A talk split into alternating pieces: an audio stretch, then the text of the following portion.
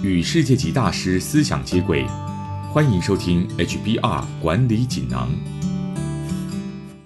各位听众好，我是这个单元的转述师周振宇。今天跟大家谈的主题是企业如何在风险控管之下获取最大利益。内容摘自四月号《哈佛商业评论》全球繁体中文版的封面故事。企业领导人总是想方设法来提高经营绩效。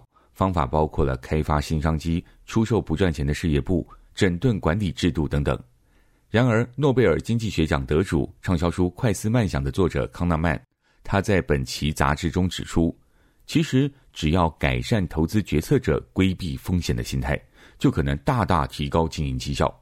因为许多主管在做投资决策时，会担心决策失败伤害了自己的职涯，常会为了规避风险而错失了许多商机。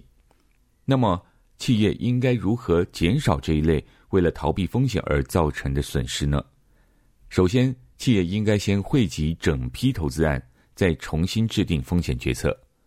企业不该只单独评估某一个投资案，而是把所有投资案和风险加总起来，建立最佳投资组合，找出最能平衡风险和报酬的案件组合。想这么做，你必须先建立正确的流程，在评估投资案时。要根据这些投资案和其他投资案的集体价值与风险，同时评估所有案件。理想的做法是，运用最适合的投资组合，纳入各个潜在投资案的风险相关性。这种方法可以在现有的投资机会中，找出在整体报酬率与风险率目标之下风险最低的投资组合。其次，也需要调整公司制度和文化，例如。要将对投资案决策者和执行者的评量脱钩。对于做成投资决策的高阶主管，评量的标准是能否找到最佳投资组合，而非单一个案的成功。对于执行此案的人员，评量的标准是执行成效。举例来说，采用这种做法时，如果新工厂因为需求不如预期，无法达成目标业绩，那么这个失败应该归咎于建厂的决定。但如果是因为投资案领导人在工厂营建上出了错误，以至于成本增加，失败就应该归咎于执行的部门。让决策与执行分离，就可将责任指派给不同的人，并据此建立适当的诱因。决策责任可以指派给高阶主管或是投资委员会的成员，而他们的诱因是追求最有价值的投资组合，但不是过度关心单一投资案的风险。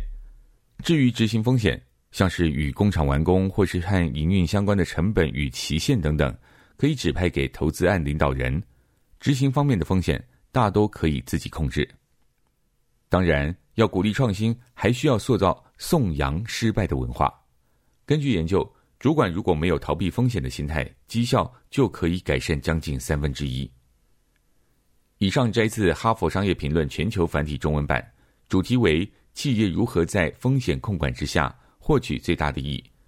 方法包括：第一，企业应先汇集整批投资案，再重新制定风险决策；第二，与此同时，也需要调整公司制度和文化；第三，鼓励创新，塑造颂扬失败的文化。更多精彩内容，欢迎阅读《哈佛商业评论》全球繁体中文版。谢谢你的收听，我们下周见。